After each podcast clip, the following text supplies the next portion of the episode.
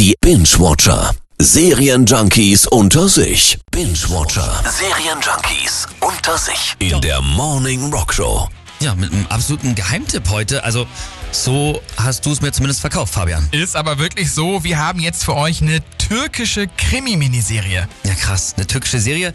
Ähm, Habe ich doch hier auch einen Knopf. Warte mal. Türken machen das Unmögliche immer möglich. Türkei, Türkei. Sorry, konnte ich mir nicht verkneifen. Jetzt nicht böse gemeint, aber also wirklich, jetzt eine türkische Serie habe ich, glaube ich, noch nie gesehen. Ja, kennt man auch nicht, ne? Also deswegen Geheimtipp, denn die Serie Ein guter Mensch solltest du sehen. Ich weiß, das ist schwer zu akzeptieren. Aber die Ergebnisse sind eindeutig. Sie haben Alzheimer in einem frühen Stadium.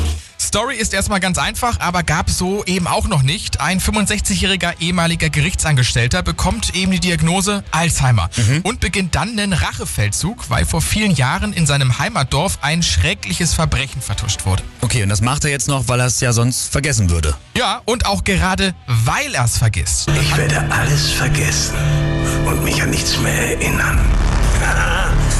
wirklich geil. Und ähm, ja, die Polizei ist dann wahrscheinlich aber auch bald oder schnell hinter ihm her. Na klar, nach einigen Morden beginnt dann eine Kommissarin, die Fälle miteinander zu verknüpfen.